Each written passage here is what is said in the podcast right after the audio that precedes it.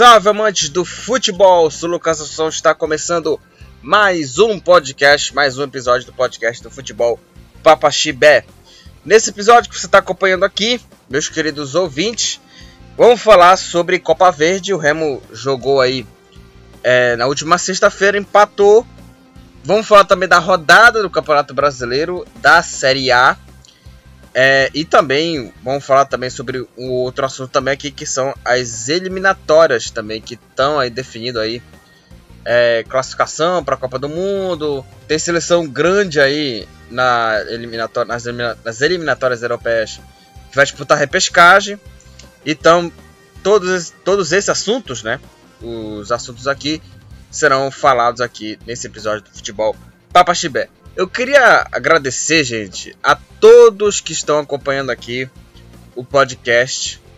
No último episódio, episódio 80, esse agora é o episódio 81 que, que, eu, que eu vou fazer aqui. É, agradecer a todos os ouvintes aqui do Futebol Papachibé, porque eu fiz podcast na quinta-feira, né? Pra segunda, né? Que foi o episódio 80. Era o eram quase 300 é, ouvidas, né? Depois desse episódio 80, até esse, essa gravação nessa segunda-feira, mais de 600 é, ouvintes, né? Mais de 600 mil ouvidas aqui no, no, nas plataformas digitais, no Spotify, no, no, no, Anchor também. Então, queria agradecer a todos que estão acompanhando aqui o futebol Papaxibé, vocês ouvintes que estão acompanhando aqui. E só para deixar claro, mais de 300 pessoas, mais de 300 ouvintes que acompanharam aqui o, o episódio 80 do futebol Papaxibé. E, cara, espetacular. A, vocês que acompanham aqui esse, esse podcast que fala sobre o futebol, né? E não só futebol paraense, futebol internacional, futebol nacional, né? Falar sobre os outros times também. É, agradecer a todos que estão acompanhando aqui. Mais de 300 ouvidas, mais de 300 ouvidas aqui, né, no, no Spotify. 329, só para número exato aqui de, de ouvintes que acompanharam o, último episódio, cara. Agradecer a todos vocês que estão acompanhando aqui o futebol Papaxibé. Bom, vamos começar sobre as efemérides, acontecimentos, aniversariantes. Então, vamos começar a falar sobre eles aqui no dia 15 de novembro, né, feriado de proclamação da República, 15 de novembro de 1889. E vamos começar sobre esses primeiros episódios, esses primeiros é, assuntos aqui, aniversariantes. E eu queria falar aqui sobre a, a primeira efemérides aqui, efeméride aqui, que vai ter, é, só para é, começar aqui com dois aniversariantes aqui é, de clubes, dois não, três aniversariantes de clubes, e que envolve a data de hoje, né? 15 de novembro, dia que estamos gravando aqui o podcast. Então, é, falar de dois times aqui que tem o mesmo nome, 15 de novembro. A primeira delas é o 15 de novembro de Campo Bom, do Rio Grande do Sul, que é, chegou aí, é, acho que foi em 2004, né? É, as semifinais da Copa do Brasil, né? Esse clube que está completando aí é, 110 anos o 15 de novembro de, de, de Campo Bom, que é um clube é, gaúcho que é, marcou época aí é, na Copa do Brasil, como eu já falei aqui, e é o, o, clube localizado na cidade de Campo Bom, né, como eu já falei aqui, que é, tem as alcunhas aí de pequeno gigante, tricolor, e aí 110 anos aí desse clube 15 de novembro de Campo Bom. E as campanhas de destaque aqui do, do clube, em 2004, como eu, eu, já falei aqui, em 2004 ele chegou né, à semifinal da Copa do Brasil, fazendo uma campanha, desculpa, fazendo uma campanha espetacular, chegando na terceira posição. E aí foi é, vice-campeão também em, em, três vezes do Campeonato Gaúcho em 2002, 2003 e 2005. Ou seja, esse 15 de, de, de, Campo, Bom, de Campo Bom fez uma campanha assim, espetacular na Copa do Brasil. É, chegou na, na semifinal e foi uma, uma zebra, né? Porque o, o 15 de, de Campo Bom chegou na semifinal da Copa do Brasil. E a semifinal foi contra o Santo André, que viria a ser o campeão da Copa do Brasil em 2004. E o, o mesmo é, Santo André que né, eliminou o 15 de novembro das semifinais da Copa do Brasil. E aí veio ser campeão contra aí o, o Flamengo no Maracanã. Então aí o, o 15 de novembro de Campo Bom fazendo 110 anos e o clube aí que chegou aí até as semifinais da Copa do Brasil de 2004 foi três vezes vice-campeão do Campeonato Gaúcho da principal divisão, né? E é, marcou a época aí, esse clube aí, o time de Campo Bom que chegou, como já falei, na Copa do Brasil até as semifinais em 2004.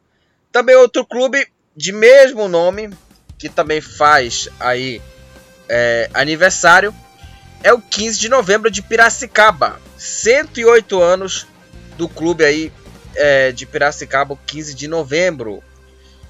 Então aí o, o, o 15 de Piracicaba, 15 de novembro de Piracicaba, fazendo aí é, 108 anos aí o time é, do 15 de Piracicaba. E, né, foi fundada, como já falei, 15 de novembro de 1913, 108 anos aí é, do clube aí de Piracicaba. E, né, tem as alcunhas aí de Nhoquim, olha só, né, Nhoquim, aí tem o um torcedor adepto, ele que é o, o quinzista, né, muita gente fala que alcunha também pode, pode ser 15 também. E aí, é, só pra é, falar aqui sobre as principais conquistas. E é um dos clubes tradicionais né, do futebol paulista. Ele foi vice-campeão do Campeonato Paulista em 1976. É, é pentacampeão da Série A2 do Campeonato Paulista. Ele foi campeão em 47, 48, 1967, 1983 e 2011. Foi campeão da Série C do Campeonato Brasileiro em 1995, talvez o principal título né, da história do clube de Piracicaba e, e ganhou a Copa Paulista em 2016. Então aí, é, o 15 de Piracicaba aí completando aí é, 108 anos nesta data, no mesmo dia, né, 15 de novembro, a, o clube de Piracicaba, o principal título do, do clube é, é, piracicabano, né? Foi a Série C em 1995. Então, parabéns aí ao 15 de novembro. Os dois, né? 15, né? 15 de novembro de Campo Bom e o 15 de novembro de Piracicaba. No dia 15 de novembro de 1914, o Corinthians venceu o Lusitano por 3 a 0, o jogo válido pelo Campeonato Paulista. O jogo foi no estádio do Palmeiras, no, no estádio do Parque Antártica. E os gols da partida foram marcados pelo Neco, Amilcar e o Aparício. E é, com essa vitória, só para deixar aqui uma, uma, uma observação aqui. Com essa vitória, o Corinthians conquistou seu primeiro título de sua história, né? Olha só, hein? Foi o primeiro título corintiano de sua história. Foi campeão invicto do Campeonato Paulista naquele ano fazendo 10 partidas e vencendo todas elas né, no, no Campeonato Paulista. Fez 10 jogos e venceu todos, todas as partidas. Marcou 34 gols e o artilheiro do campeonato também foi o corintiano, que foi o Neco, né, que marcou um dos gols dessa vitória né, contra o Lusitano, que garantiu o primeiro título de sua história. 12 gols aí o Neco, Neco né, o artilheiro do campeonato foi o Neco, que marcou 12 gols. O outro aniversariante aqui é também o Jabaquara.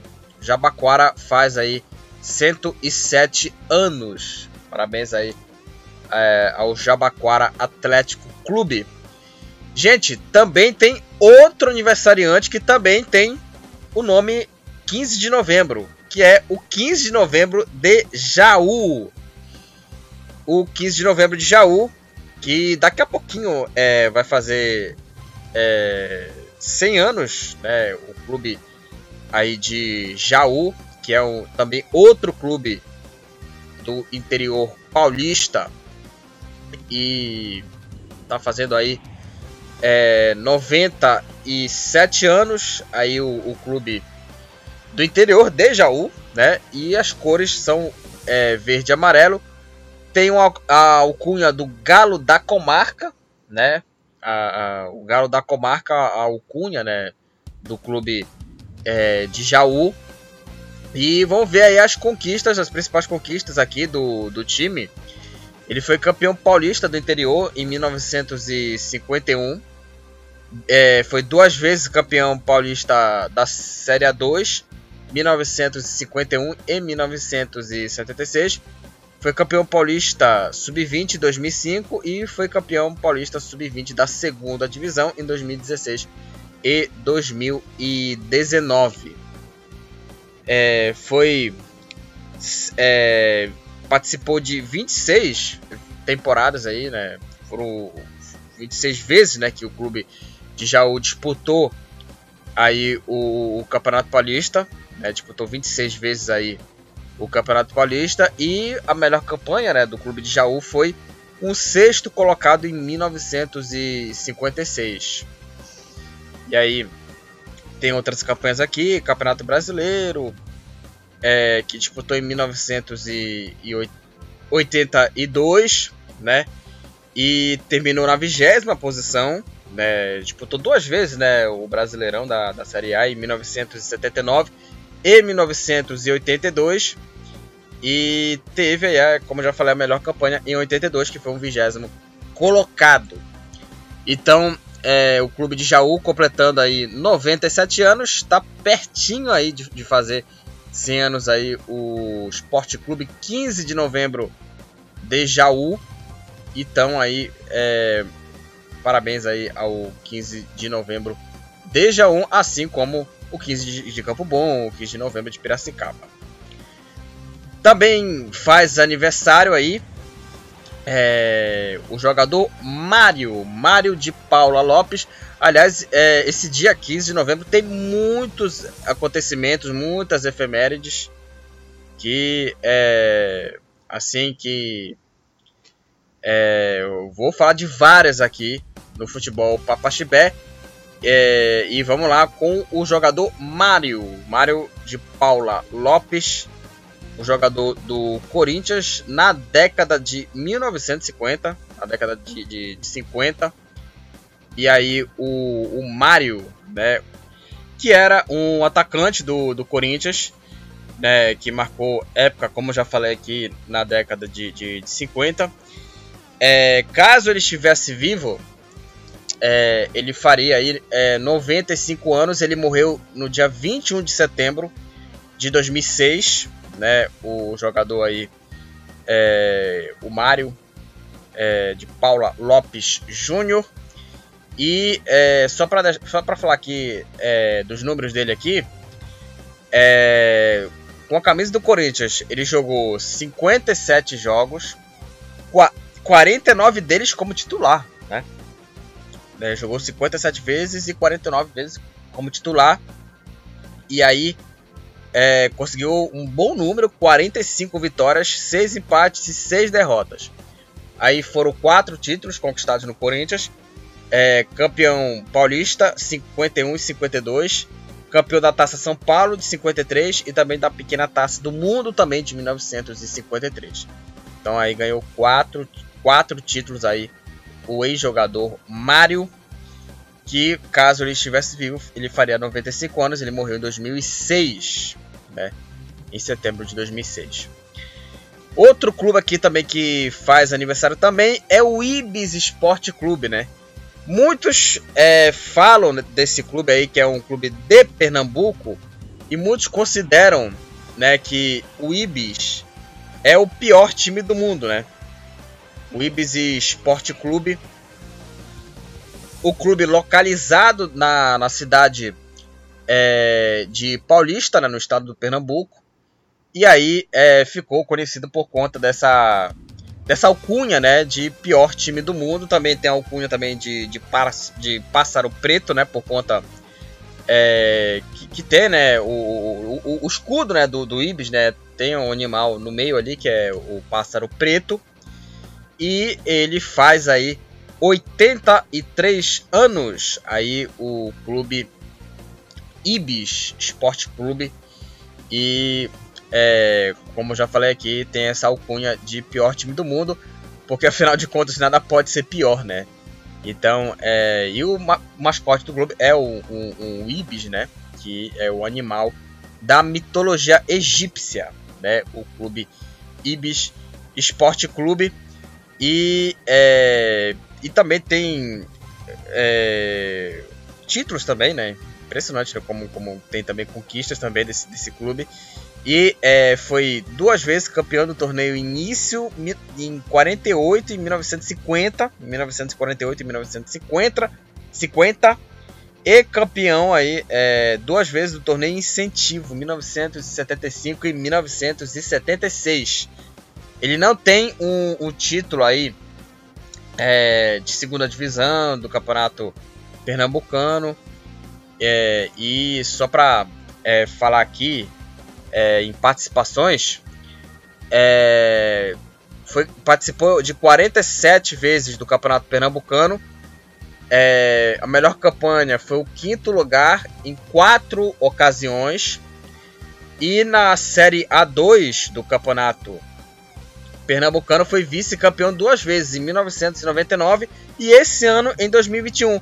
E ano que vem, o Ibis é, voltará a disputar o Campeonato Pernambucano depois de 22 anos, né?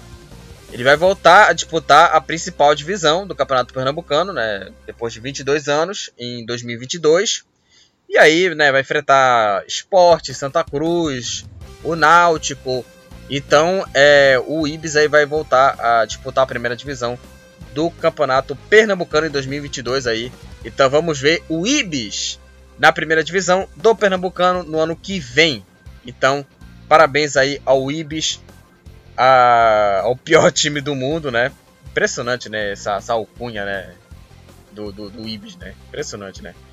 Um clube localizado na cidade de Paulista que está fazendo aí 83 anos. Parabéns aí ao Ibis. É, em 1939 é, nasceu aí o jogador Sevilho, jogador do Palmeiras, é, e marcou época com a camisa palmeirense. E caso ele estivesse vivo aí, é, ele faria 82 anos aí, o jogador é, Servilho, né? O Servilho aí que é, fez parte da primeira academia, né, do Palmeiras.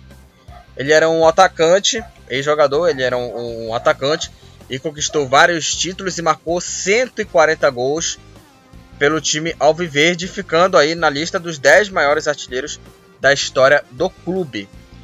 É, e era filho né, de um outro atacante que é o Servilho de Jesus, que atuou no Corinthians e era conhecido como o Bailarino.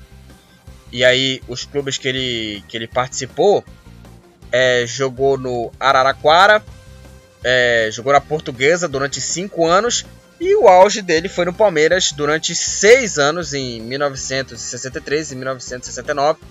Ele marcou época com a camisa do Palmeiras. Também jogou em outros clubes aqui no Nacional, né, o Clube Nacional de São Paulo.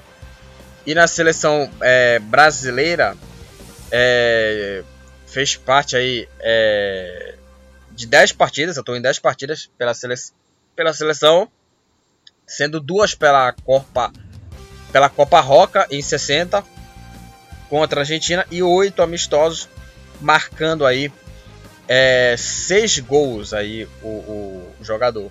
Ele foi convocado para a Copa do Mundo né, de 1966, mas foi dispensado já na preparação no último corte, que reduziu o grupo né, de 27 jogadores para os 22 que foram inscritos na Copa, juntamente também com o goleiro Valdir, o quarto zagueiro, o Fontana, o Dino Sanho, meio campo, Dino Sanho, e o atacante Amarildo, né?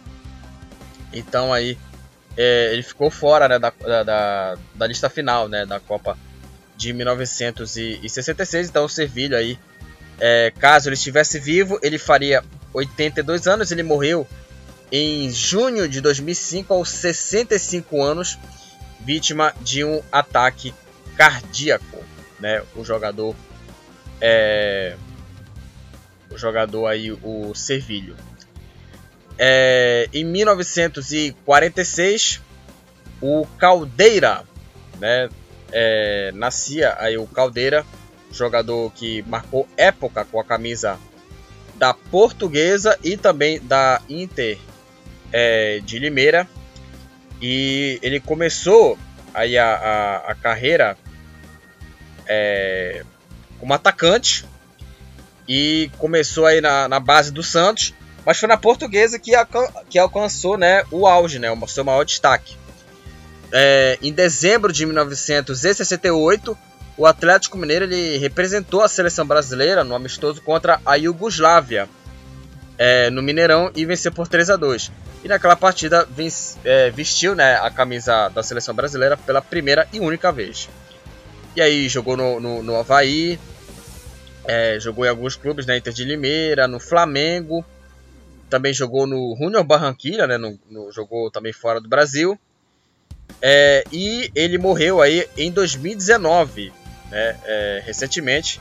Ele morreu aí em setembro de 2019. Aos 72 anos, era um jogador canhoto. E morreu no dia 24 de setembro de 2019, o jogador Caldeira. É, próximo aqui, próxima efeméride aqui e vamos falar sobre um acontecimento agora. Nesse mesmo dia 15 de novembro, a portuguesa é, de Desportos venceu o Corinthians por. É, é, venceu não, goleou o Corinthians por 7 a 0 é, no Campeonato Paulista. O jogo foi no Pacaembu e os gols da partida da, da Lusa é, da portuguesa é, foram marcados aí pelo Ocimar duas vezes, Nilson duas vezes, o Sevilho que eu falei, que eu falei agora há pouco aqui, da, das efemérides aqui, é, do Sevilho que marcou época com a camisa do Palmeiras e também com a camisa da portuguesa, o Jair da Costa e o Didi. Esses foram aí os autores dos gols da goleada de 7 a 0 da portuguesa contra o Corinthians. Também o outro aniversariante aqui envolvendo o clube é o União Bandeirantes. A fundação aí do, do União Bandeirantes, que foi é, fundada nesse dia 15 é, de, de, de novembro é, de 1964. E aí o União Bandeirantes, o clube é, do Rio Grande, é, perdão, do, do clube do Paraná, não, eu ia falar Rio Grande do Sul, mas o clube é do Paraná. E aí o Bandeirante, é, União Bandeirantes, perdão, União Bandeirantes aí, fazendo aí 57 anos aí de fundação. Parabéns aí ao, ao clube paranaense União Bandeirantes. Em 1972, o Botafogo goleia o Flamengo por 6 a 0.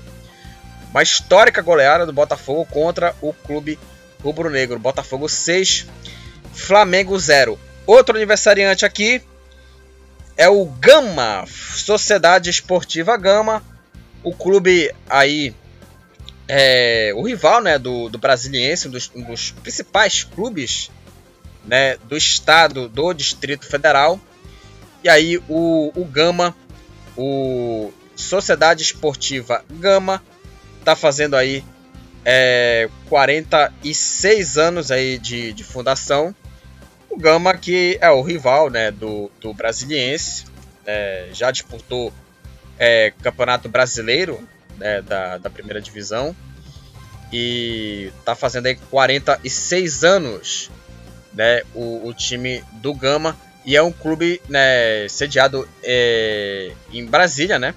Clube fundado em Brasília, no Distrito Federal.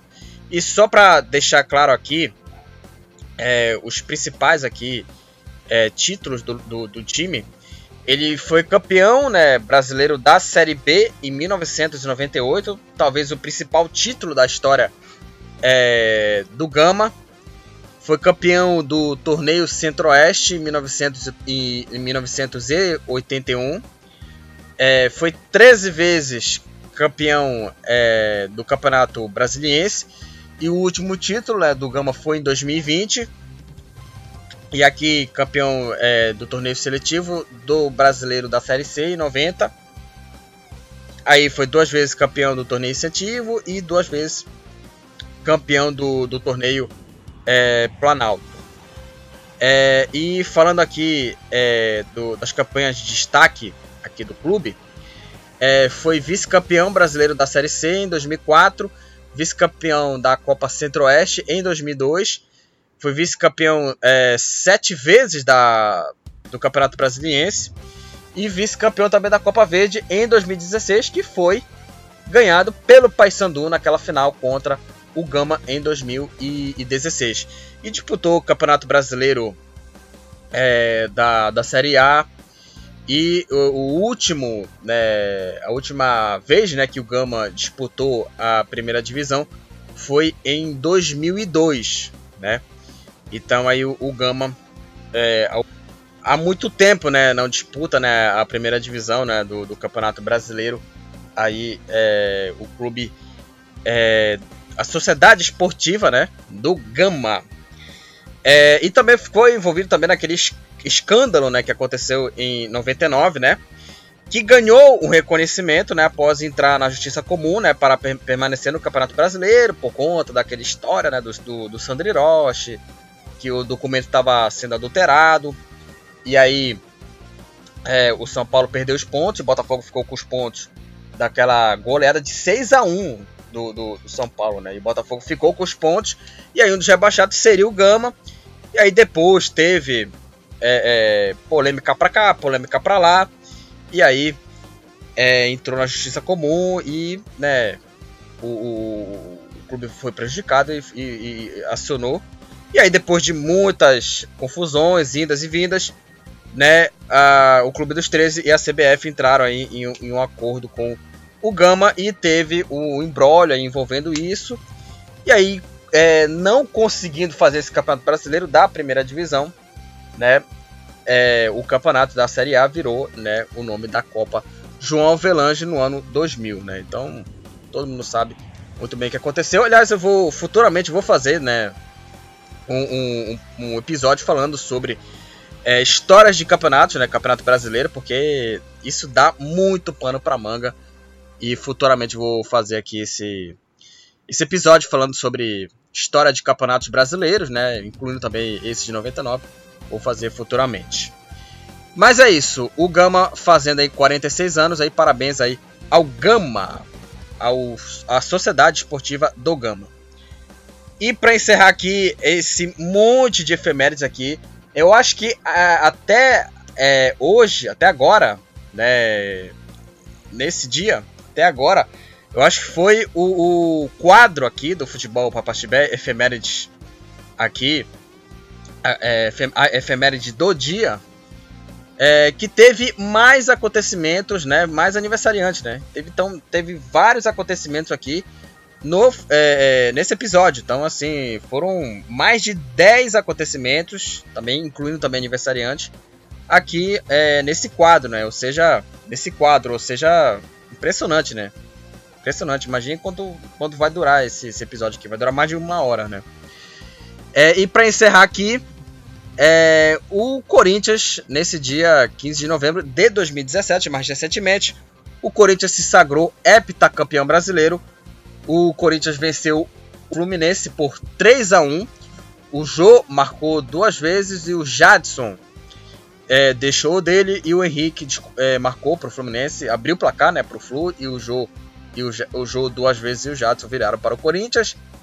O Corinthians venceu o Flu por 3 a 1 e o Corinthians se sagrou campeão brasileiro da primeira divisão. Então aí o Corinthians foi campeão em 2017 nesta data, no dia 15 de novembro de 2017.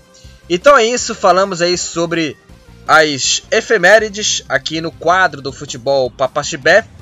Foi o quadro que teve vários acontecimentos aqui, mais de 10 é, efemérides aqui. E vamos começar a falar sobre os assuntos aqui do futebol Papaxibé. Vamos lá.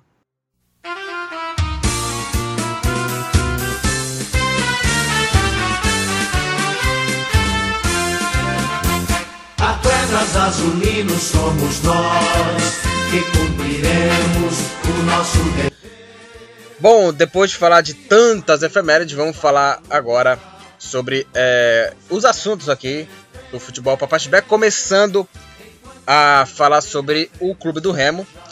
O Remo que enfrentou na última sexta-feira o Manaus, jogo válido aí pela, pela semifinal, primeiro jogo das semifinais da Copa Verde.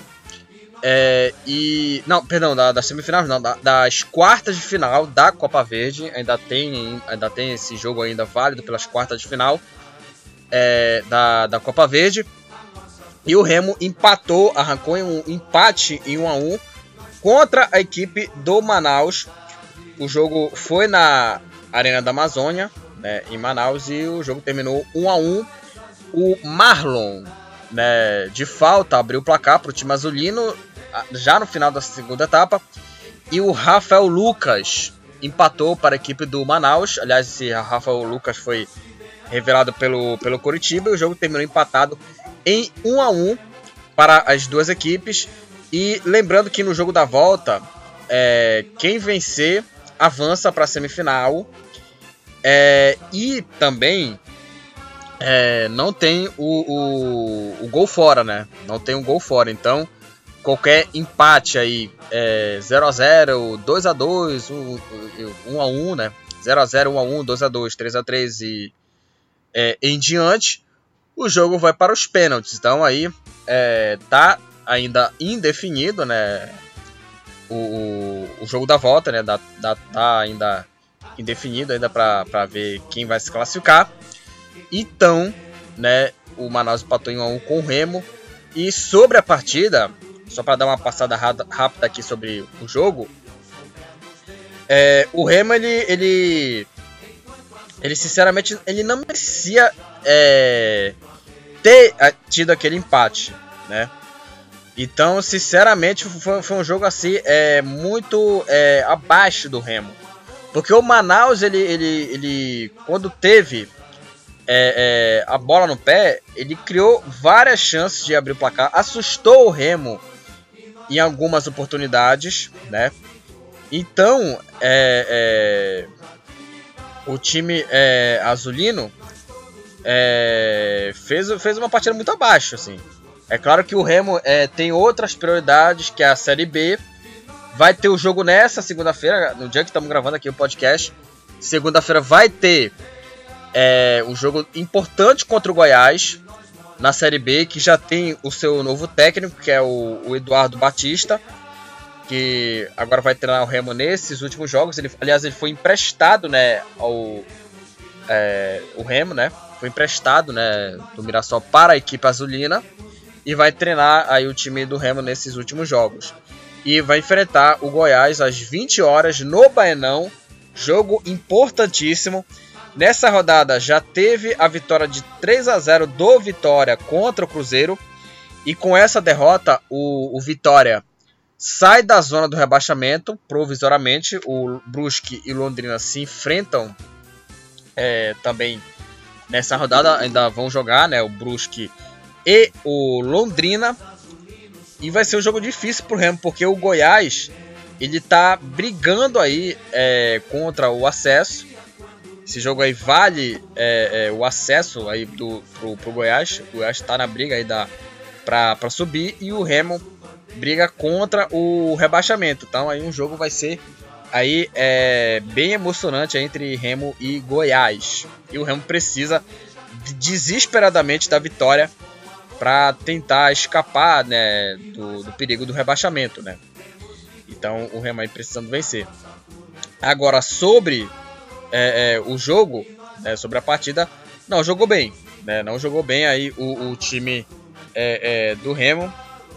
E o Manaus, ele poderia ter tido um pouco mais, é, um pouco mais de sorte, né? Um pouco mais de, é, é, digamos assim, de vontade nas finalizações, né?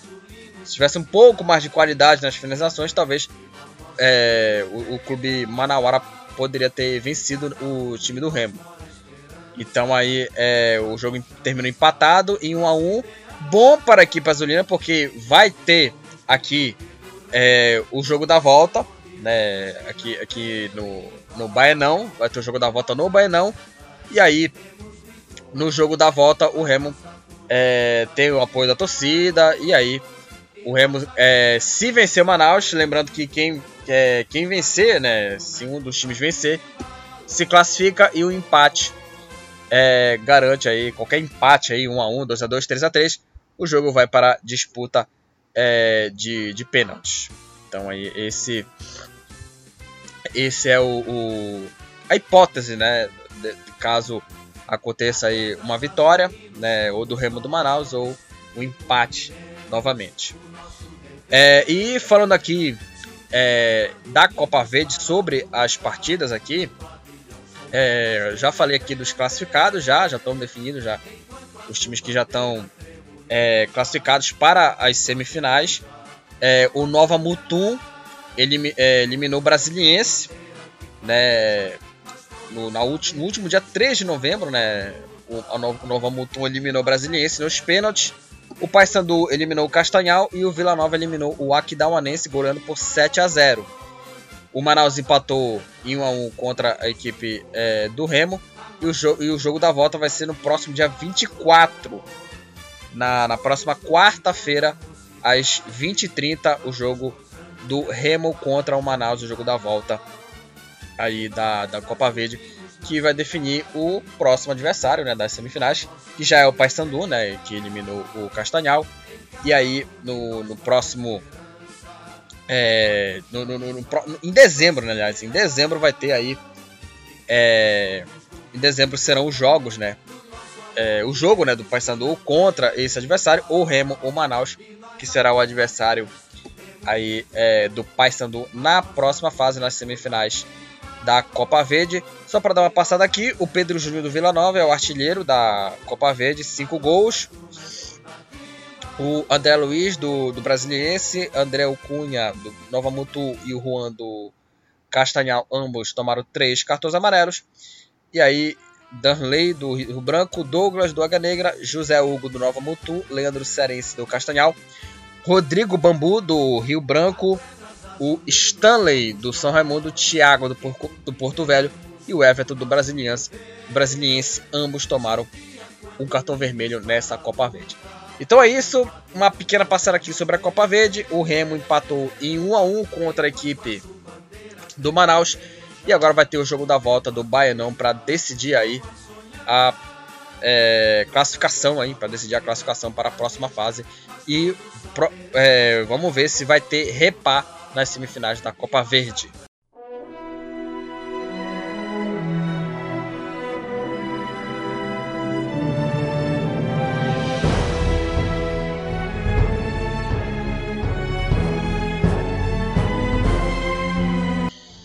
Próximo assunto, aqui vamos falar sobre o Campeonato Brasileiro da primeira divisão e falar sobre os jogos.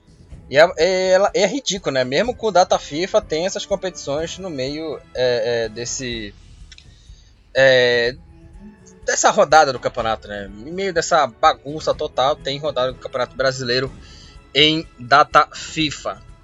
Então eu queria só dar uma passada aqui sobre alguns jogos aqui é, não teve é, um jogo aí é, que foi o Atlético Mineiro. Foram nove jogos e um jogo que foi adiado foi do Atlético Mineiro contra o Bahia. Essa partida vai ser só em dezembro, no dia 2 de dezembro. No dia 2 de dezembro, aí às 7 da noite, às 19 horas aí, Bahia e Atlético Mineiro. Né? No próximo dia 2 de dezembro vai ser essa, essa partida. E os jogos da 32 rodada. 32 rodada. Começou no último sábado com cinco jogos. começou logo com um empate sem gols do Atlético Goianiense contra o Santos, um jogo morno, 0 a 0 aí para as duas equipes, 0 para, o Atlético Goianiense, 0 para o Santos.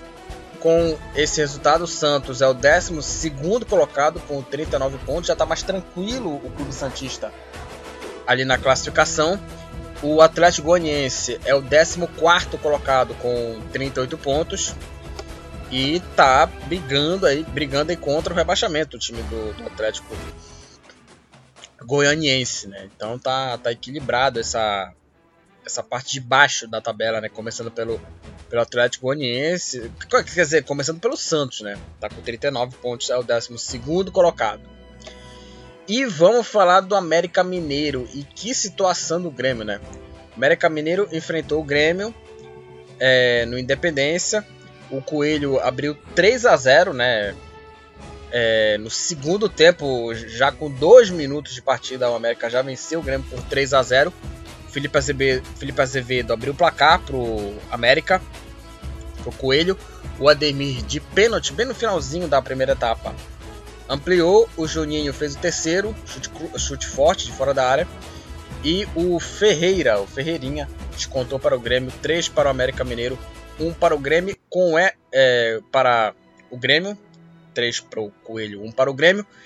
O América Mineiro é o nono colocado com 41 pontos e o Grêmio, ele é o vice-lanterna com 29 pontos, gente. Situação terrível do Grêmio no Campeonato Brasileiro. Né, tá a 7 pontos do primeiro time fora é, da zona do, do rebaixamento. É, apesar, de, apesar de que o Clube Gaúcho vai ter jogos a menos aí, mas vai ter logo um jogo perigosíssimo contra o, o Flamengo né? Um jogo difícil contra o time é, do, do Flamengo, né? O time do, do, do Grêmio. E uma situação complicada do time é, gaúcho. Aliás, é, uma coisa que me, que me deixou muito. É, é, é muito assim, intrigado, né? Estranho, né? É, abismado. Acho que a palavra que, que define mais é, abismado abismado o que ele o que falou né o, o vice-presidente né de, de futebol do, do, é, do Grêmio, né? Depois que o Grêmio levou aquela, aquela sapatada, né, de, de 3 a 1 né, do time é, do, do América, né, o time do Grêmio. Aí veio o, vice, né, presidente, né, de, de, de futebol, né, do time gaúcho, né, o, o seu, seu vice-presidente, né, falando que né, melhorou, né, ah, é melhor, né, não ficou difícil, né, agora melhorou até, né, falando, né, assim, né, o vice-presidente de futebol do Grêmio, o Denis Abraão, né, ele falou assim, não ficou mais difícil, pelo contrário, agora melhorou até. Temos que dar satisfação ao torcedor, já na terça-feira entrar, entrar com muito tesão, mas com cara de Grêmio e menos é, tic-tac, tic-tac, né, que ele falou. Que assim, sinceramente, cara, é, é, ridículo ver eh, dirigentes como esse falando essa, essa coisa, né? De, que melhorou, né? Tudo bem, pode até estar ironizando aquela coisa toda, mas sinceramente, é, é, eu fico imaginando aqui se o Grêmio tem muito tesão, muita vontade para escapar do rebaixamento. Eu queria saber isso, tá? Porque com essa bola que tá jogando, gente, o Grêmio vai cair, mas assim, muito antes com rodadas de antecedência para a Série B. E aí o, o, o seu vice-presidente fala dessa maneira, que ficou. Me, melhorou. Ah, para ganhar mais ânimo. Agora eu te pergunto, que ânimo os caras do Grêmio têm para jogar? para aguentar essa situação é, difícil do time gaúcho para é, que provavelmente pode garantir aí mais o rebaixamento, o terceiro rebaixamento do clube gaúcho, né? Fica imaginando os jogadores, a cabeça dos jogadores que é um discurso que já aceitou que vai disputar a Série B ano que vem, cara. E isso é um discurso de derrotado. E aí era estranho a situação é, do Grêmio. É, um time que paga salário em dia, um time que tem as contas ali tranquilas e está numa situação ruim. É por essa declaração desse vice-presidente que o Grêmio está na situação. Então a culpa. E eu achava que o Grêmio nessa situação era estranho o Grêmio ficar na última posição com um time organizado, salário em dia, aquela coisa toda. E aí a gente queria procurar é, é, culpados, culpados pela situação do Grêmio. E essa declaração dele aí prova que ele, talvez, ele é o responsável pela situação.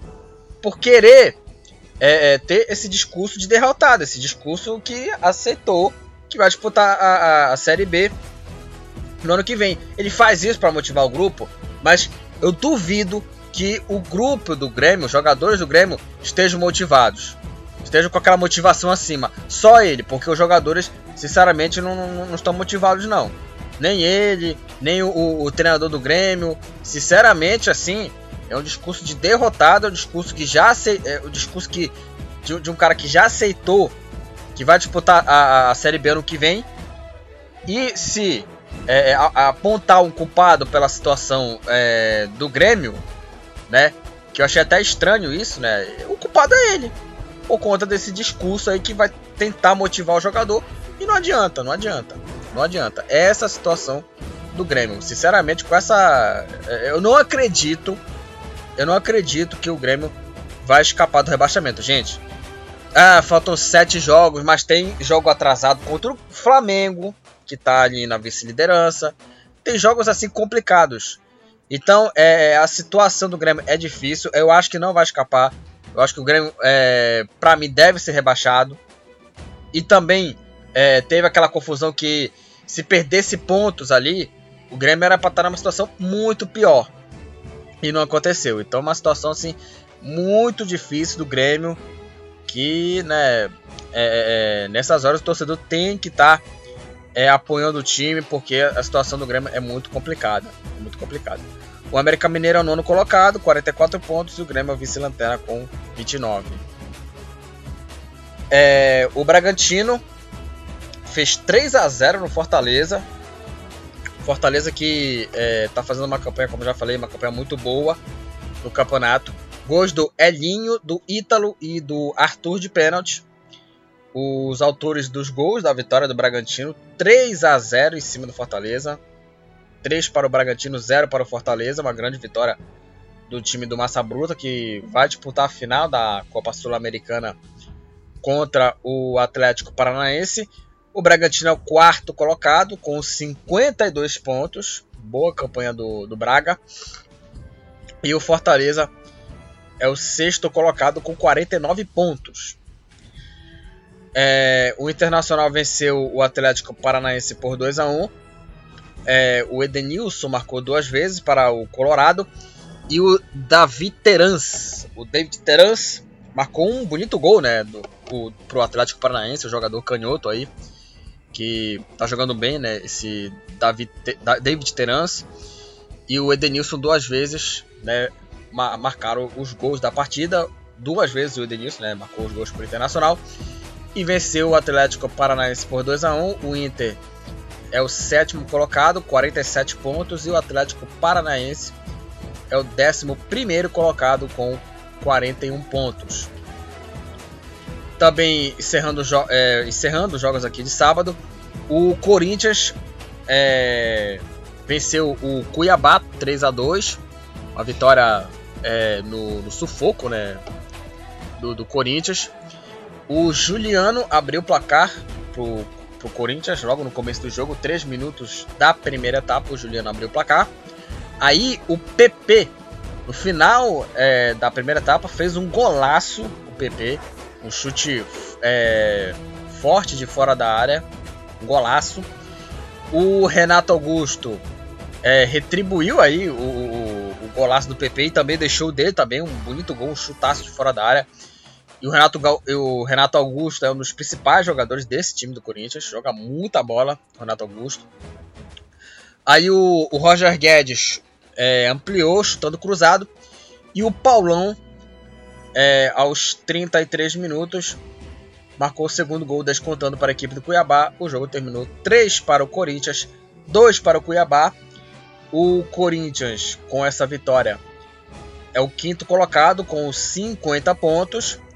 E o Cuiabá é o 13 terceiro colocado com 39 pontos. Está empatado ali com o Santos na classificação. Agora dos jogos é, de domingo, aí vamos falar sobre a goleada do Flamengo em cima do São Paulo. O Flamengo amassou o, o São Paulo no, no Morumbi 4 a 0. Os gols da partida, é, Gabigol abriu o placar logo a, a um minuto, né, ou menos de um minuto. Aos 4, o Bruno Henrique ampliou 2 a 0 Flamengo. Aí o Michael Marcou duas vezes aos 42 e aos 10 minutos da segunda etapa. E com esses dois gols, o Michael se tornou o artilheiro do Campeonato Brasileiro com é, 16 gols, né? O, o Michael se tornou, se tornou, o artilheiro aí da, da Série A do Campeonato Brasileiro. E, cara, ele tá jogando muita bola esse Michael, velho. Tá jogando muita bola aí esse tal é, do Michael. É, é um dos artilheiros do campeonato, é um cara que superou muita coisa, né? Superou aí é, depressão, até é, é, chegou a, a, a, a cometer, a tentar cometer suicídio, né? O Michael. Então, assim, é uma baita reviravolta, né? Do, do, do Michael. Então, assim, teve depressão, pensou em se matar. E aí teve essa, essa reação, reagiu e é o artilheiro do campeonato.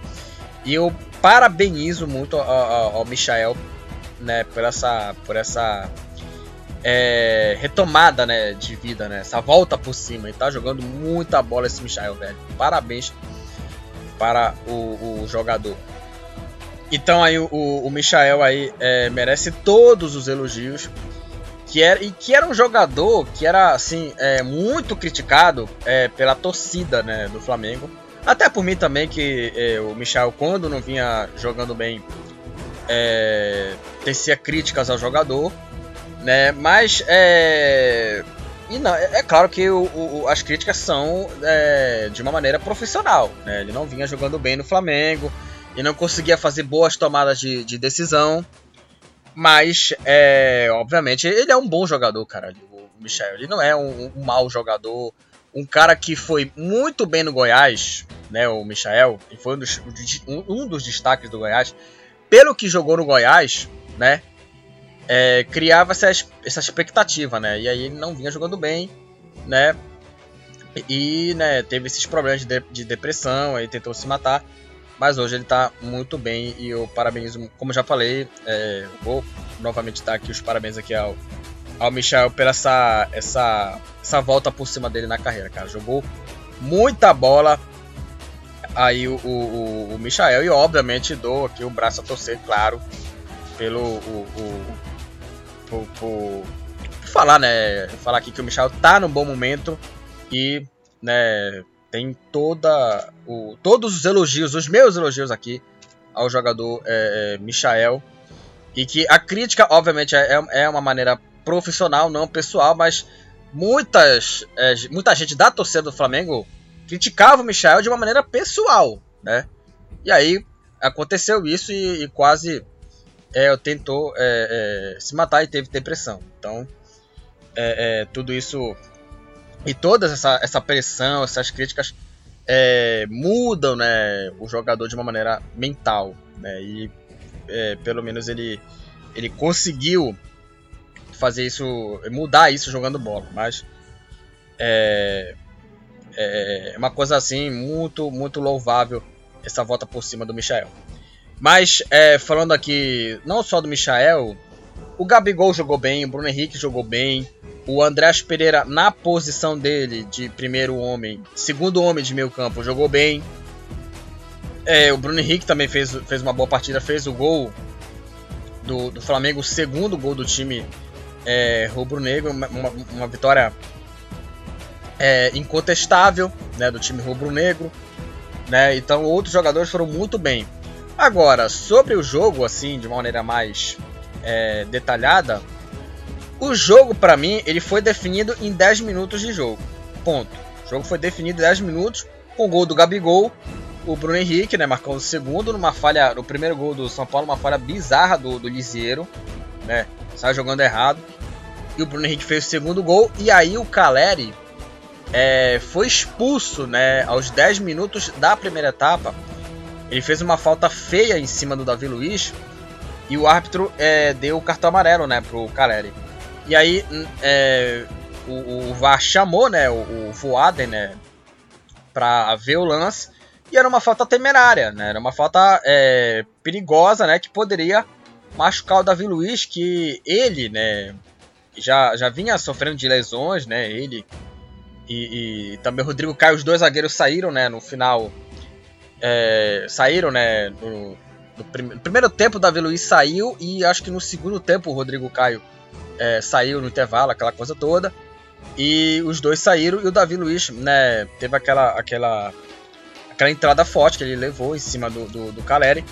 E aí o, o VAR checou o lance, é, o árbitro checou o lance e viu que era uma falta pesada e é, tirou o, o, cartão vermelho, né? Excluiu o cartão é, amarelo dele e tomou o cartão vermelho. O Caleri, aos 10 minutos, ele foi expulso e praticamente acabou o jogo, porque o São Paulo, depois disso, é, não teve é, uma, uma, reação contra a equipe do, do Flamengo e o Michael marcou um golaço, marcou no terceiro e o quarto gols. E o Michel foi o nome da partida. Aliás, teve um lance aqui é, que eu queria falar do Michael, e eu faço também é, o, o, mesmo, a mesma opinião. Eu vou juntar aqui a, o jogo do Inter contra o Atlético Paranaense o São Paulo contra o Flamengo para destacar aqui dois lances aqui.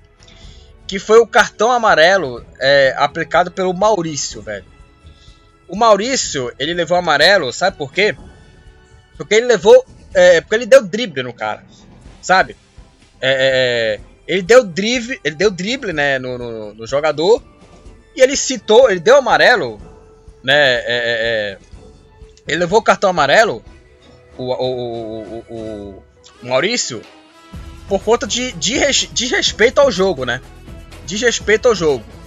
Assim, é, é, e, eu queria também citar também o drible, né, do, do Michael, né, aquela aquele lance que ele domina a bola, né, com a perna esquerda, né, um lance assim é, é, de raro talento dele, né? Ele dá um, uma jogada assim, uma chaleira, alguma coisa assim, que ele dá o, o Michael.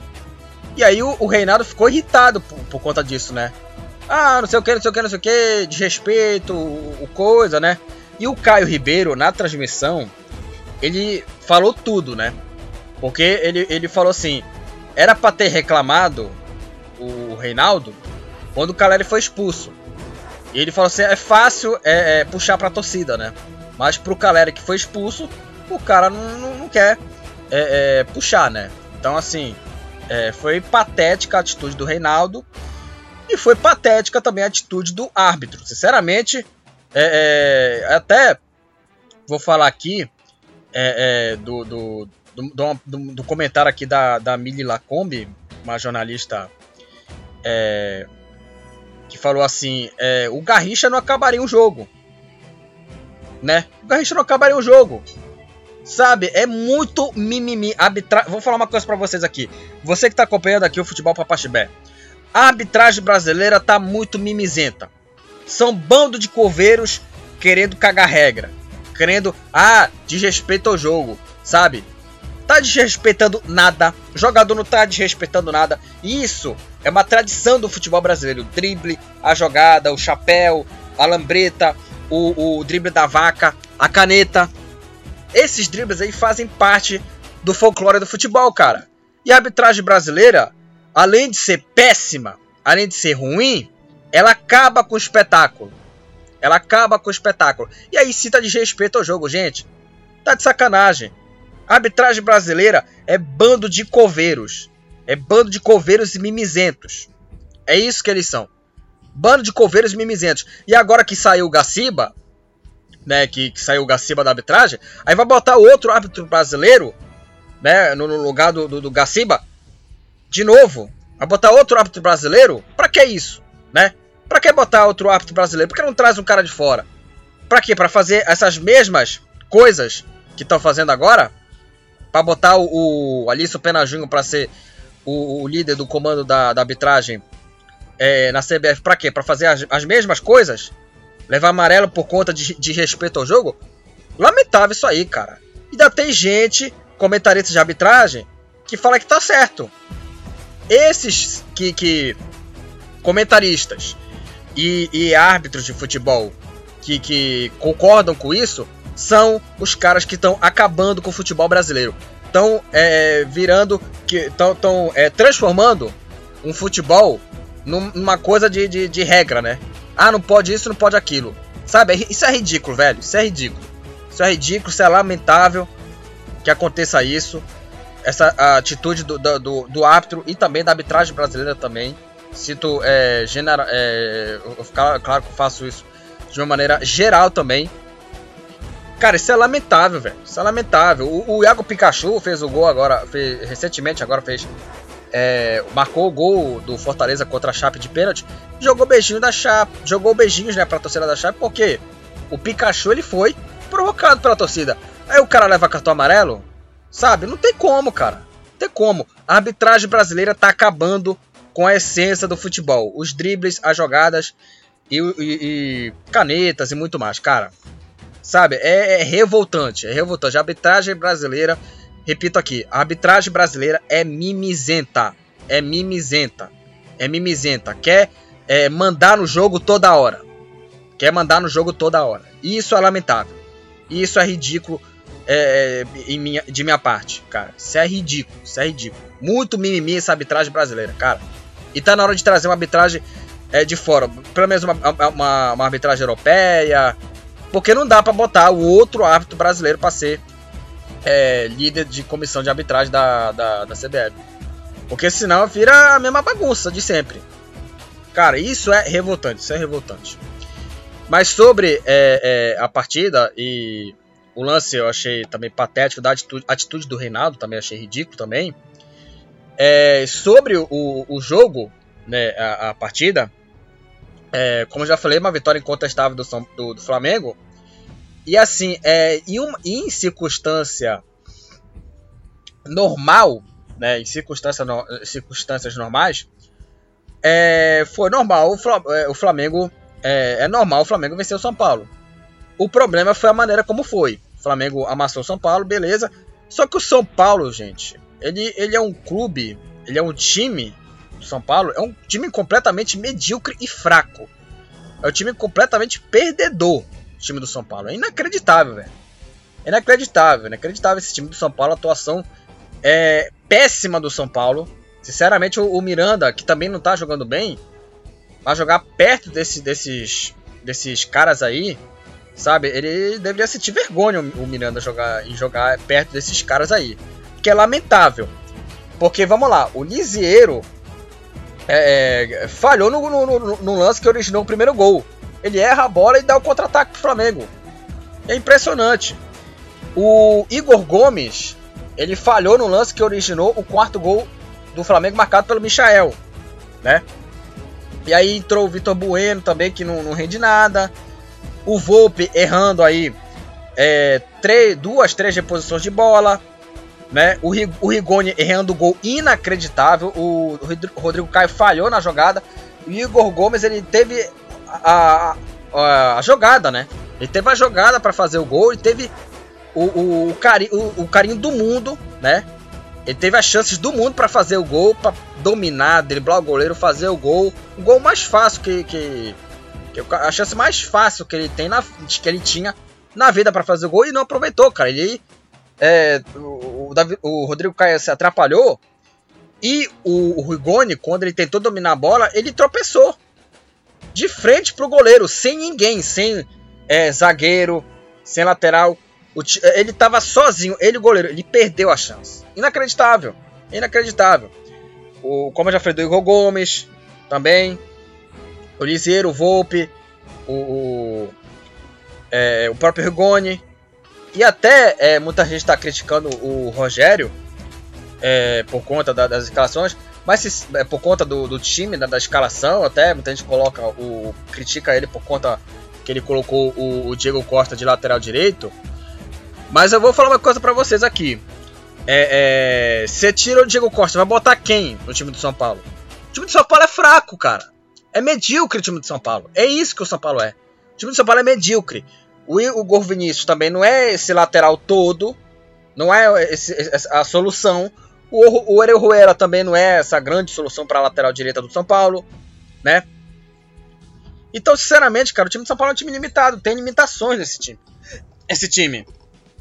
Tem, muita, tem muita, é, é, limitações. Muitas limitações esse time do São Paulo. E a maneira que jogou o São Paulo apático é o, o que preocupa o torcedor. E é lamentável a derrota do time do, do. essa goleada né, que o São Paulo levou do Flamengo. E sinceramente, repito, muita gente está te criticando o Rogério, mas é um time sem alma e medíocre. Porque o São Paulo toda hora fica trocando de treinador, sai o Crespo, entra o Rogério, aí foi lá o Fernando Diniz que colocou o São Paulo a sete pontos do segundo colocado e não ganhou o campeonato. E não era a realidade do São Paulo, que a realidade era a Libertadores, brigar por Libertadores. E assim, cara, toda hora é. Ah, culpa do técnico, não sei o que. O São Paulo toda hora troca de treinador e não dá nada. Tem que cobrar, sabe quem? Os jogadores, cara. E é um time que tem que trocar tudo. É o, o time do São Paulo tem que trocar tudo. O time do São Paulo. Eles deveriam expurgar esses jogadores que não estão jogando nada. O Pablo, que, é, que é, naquele jogo contra o Bragantino, que o Pablo perdeu uma chance inacreditável. Eu disse que o Pablo é o pior centroavante da história do São Paulo, cara é o pior centroavante da história do São Paulo, Pablo. É isso que, que, que, que eu acho dele. É o pior centroavante da história do São Paulo. E talvez seja o único jogador é, que jogou naquele Atlético Paranaense de Rafael Veiga, de Rony, de Bruno Guimarães. É o único jogador que saiu do Atlético Paranaense e não jogou nada. No, no, tá, e o único que não, não tá dando sucesso depois que ele saiu do Atlético. O único, talvez. Não sei se tem outro jogador que saiu do Atlético Paranaense e não, tá dando certo, né? É, é, no, no, clube atual, por exemplo. Por exemplo, o Pablo, o Vitor Bueno. O Vitor Bueno não tá jogando nada, até tentou, chutou ali, mas não é jogador para São Paulo. Volpe, Igor Vinícius, Lisiero, Igor Gomes. Aliás, essa base de Cotia, parte da base de Cotia, só tem jogador mongolão, cara. Só tem jogador medíocre. Sabe? Sinceramente, pode trazer qualquer treinador. Pode trazer Guardiola, pode trazer Mourinho, pode trazer quem quiser.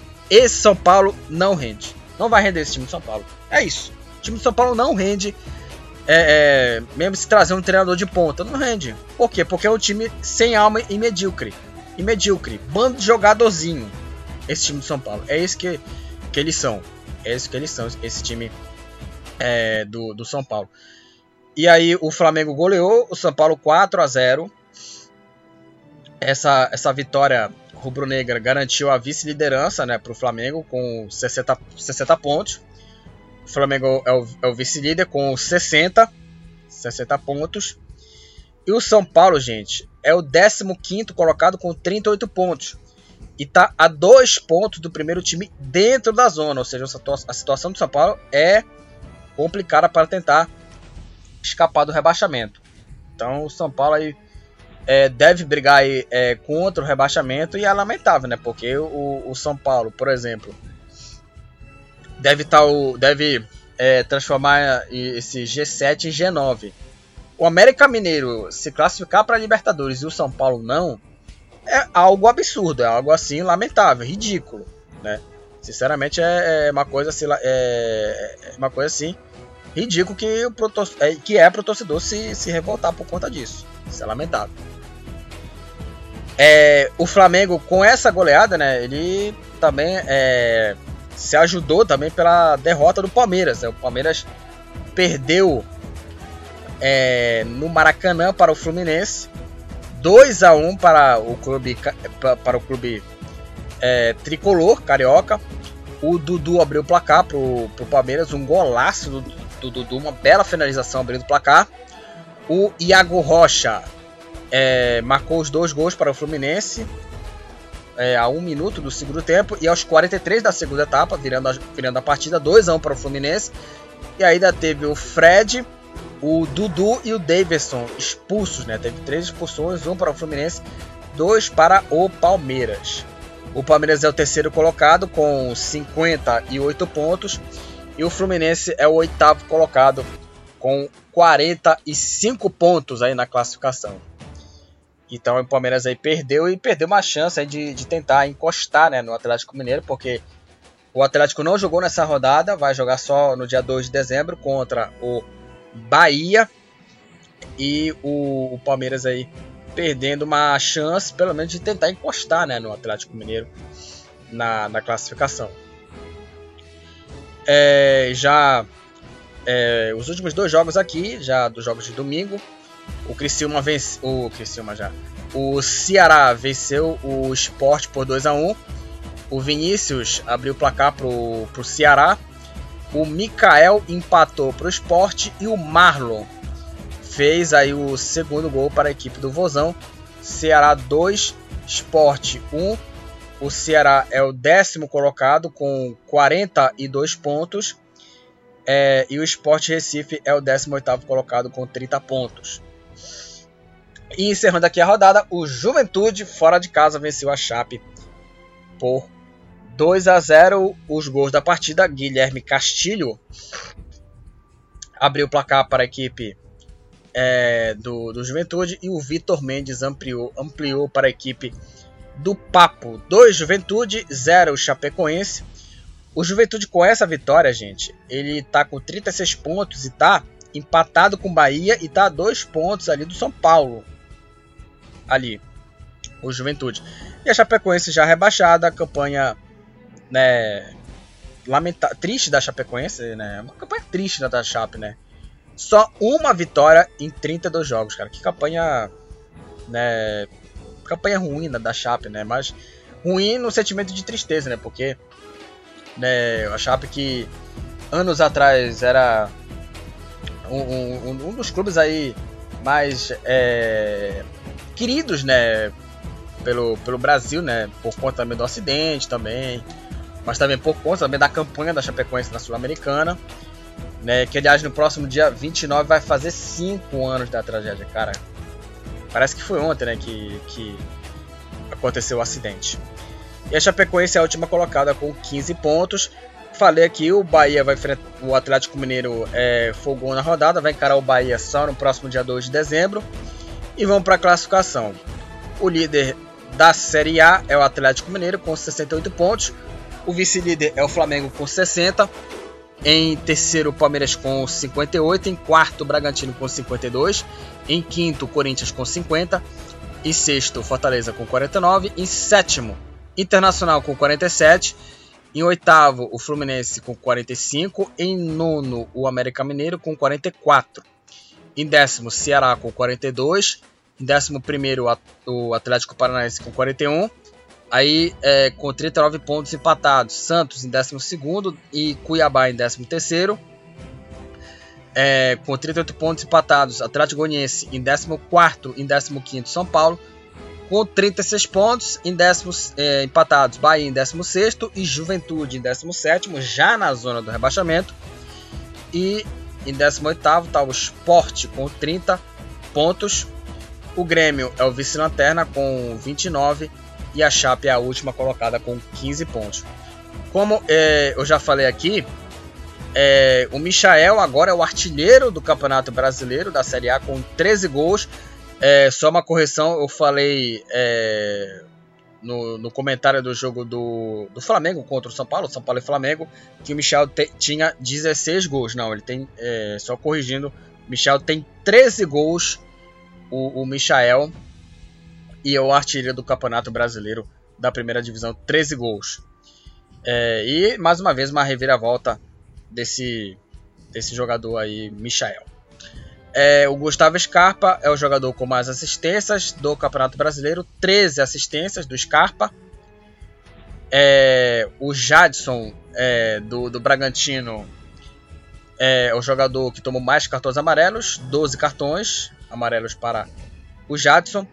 E o Kleber do Ceará, Guilherme Castilho, que fez o gol agora contra a Chape, é, do Juventude e o Patrick do Internacional, ambos tomaram dois cartões vermelhos. Então, é, esses foram aí é, as estatísticas, falamos das partidas, da classificação e também da artilharia, assistências e muito mais.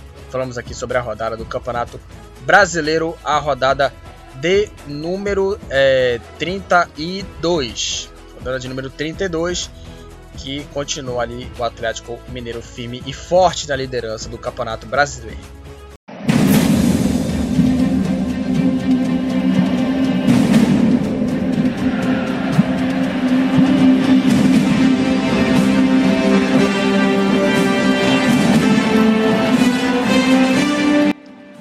Último tema aqui é, do episódio aqui do Futebol Papaxibé.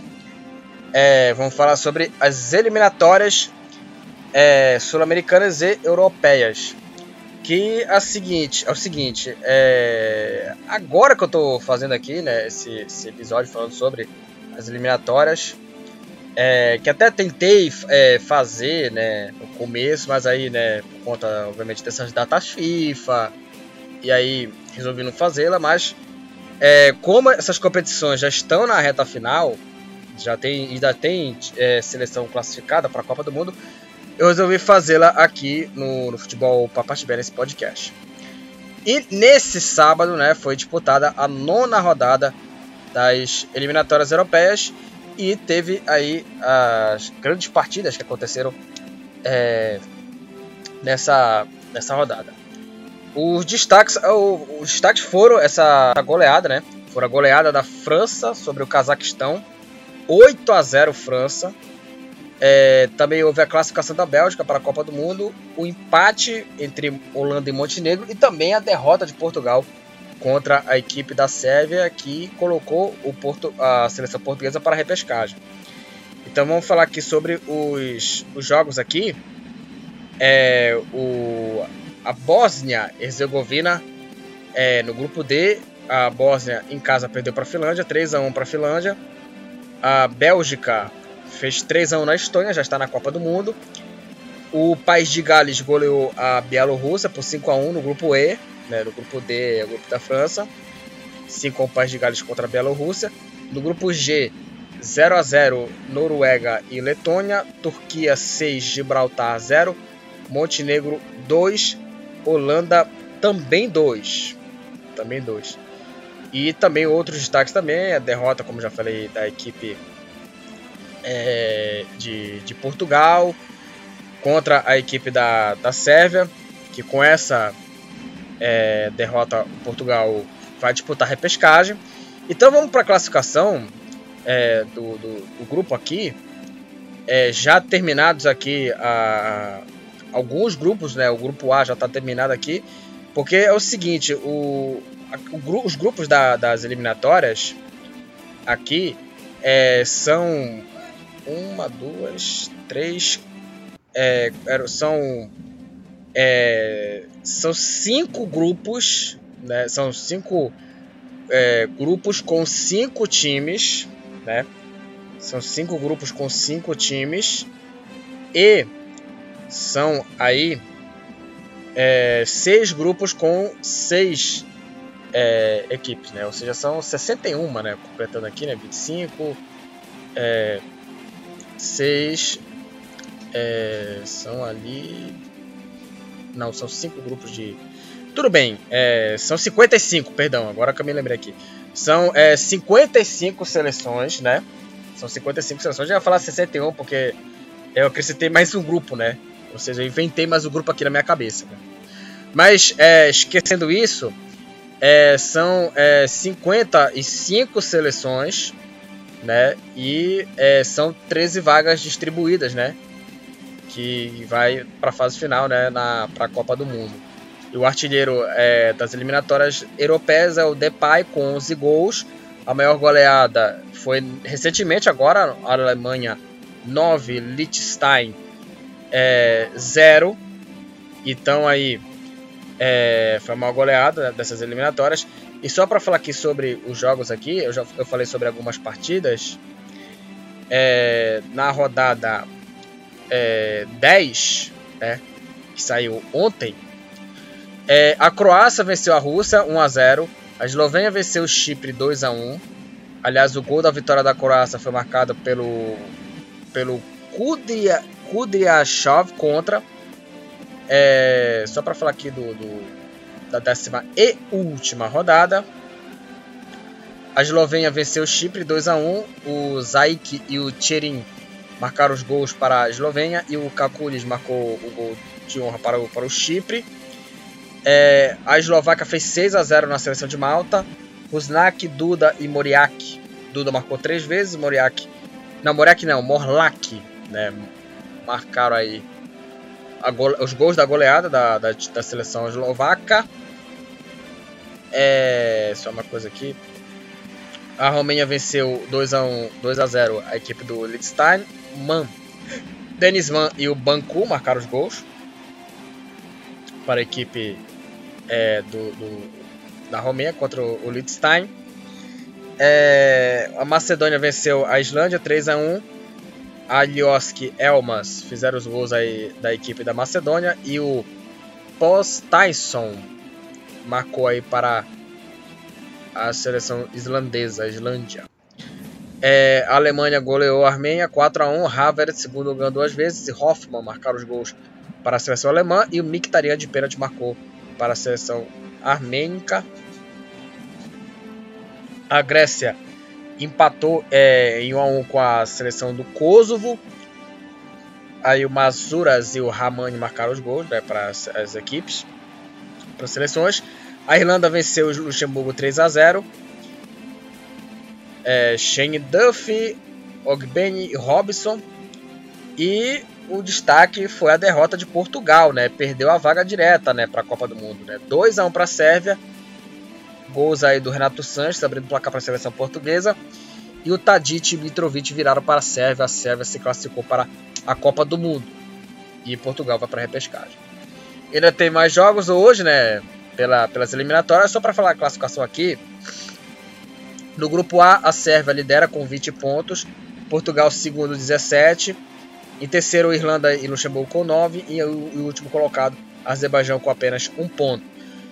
É, no grupo B, é, a Espanha lidera o grupo com 19 pontos. Em segundo, a Suécia com 15.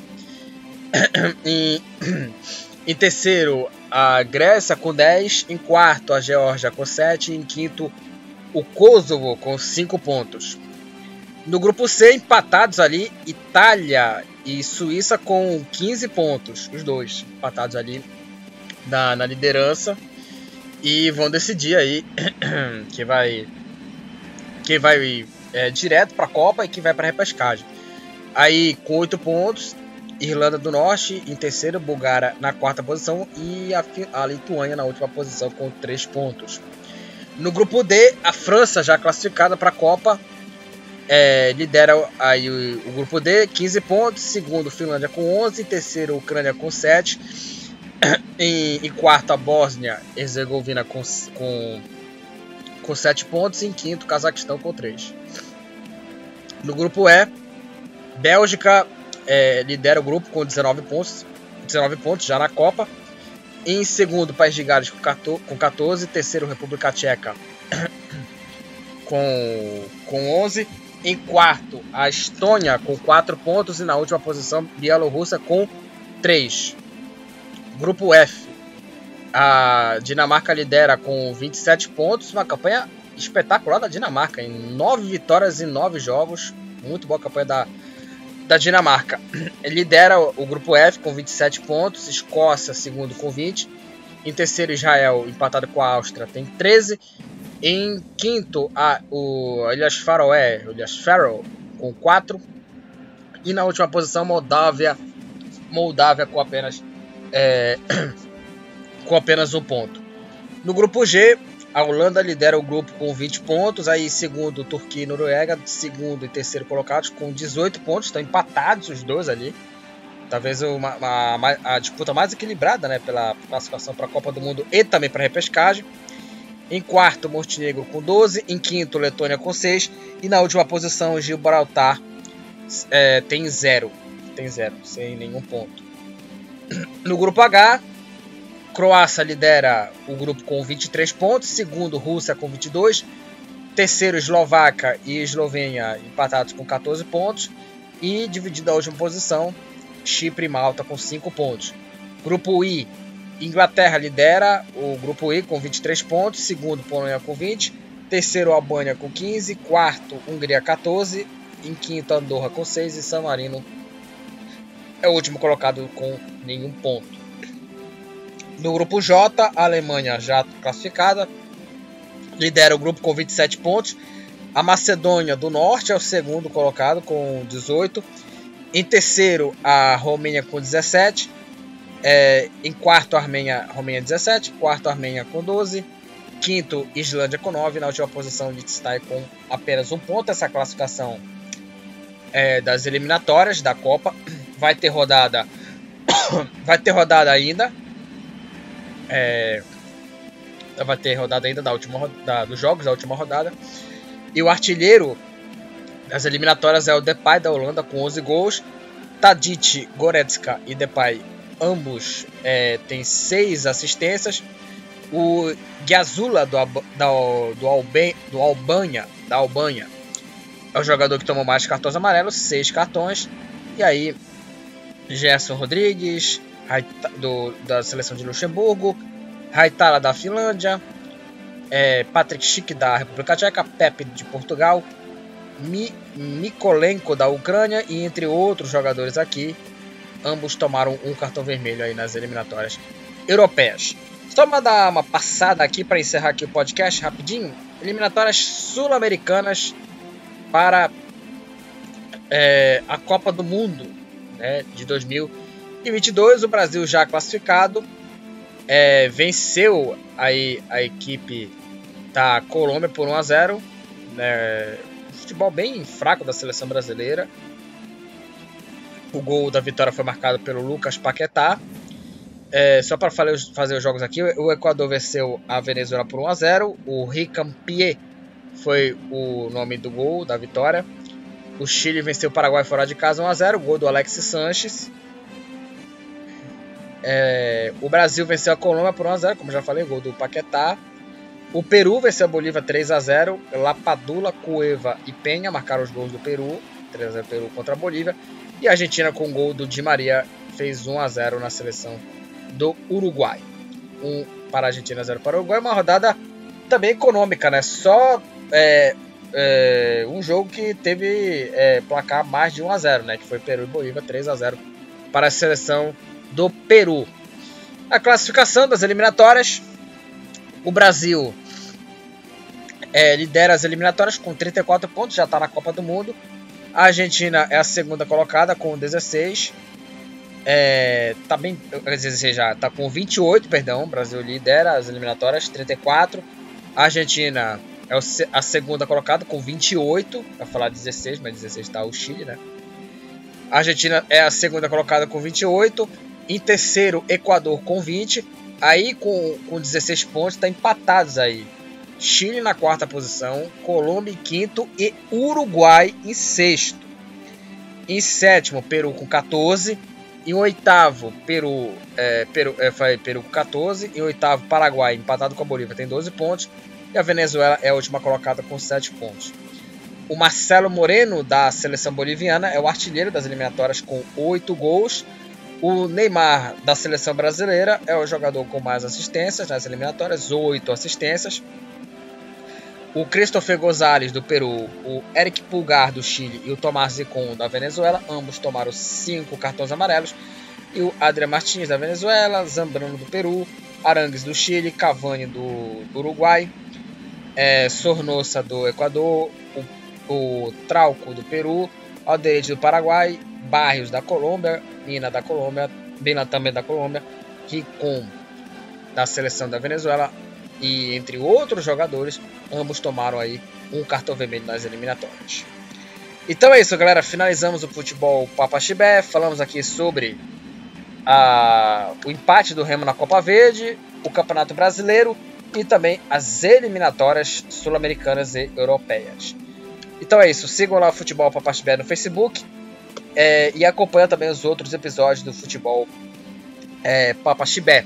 Agradecer a todos que acompanharam lá o podcast de número 80, mais de 300 mil pessoas, 300 é, mil, perdão, mais de 300 pessoas é, que ouviram lá o podcast de número 80, né? Eu falei 300 mil, pelo amor de Deus, né?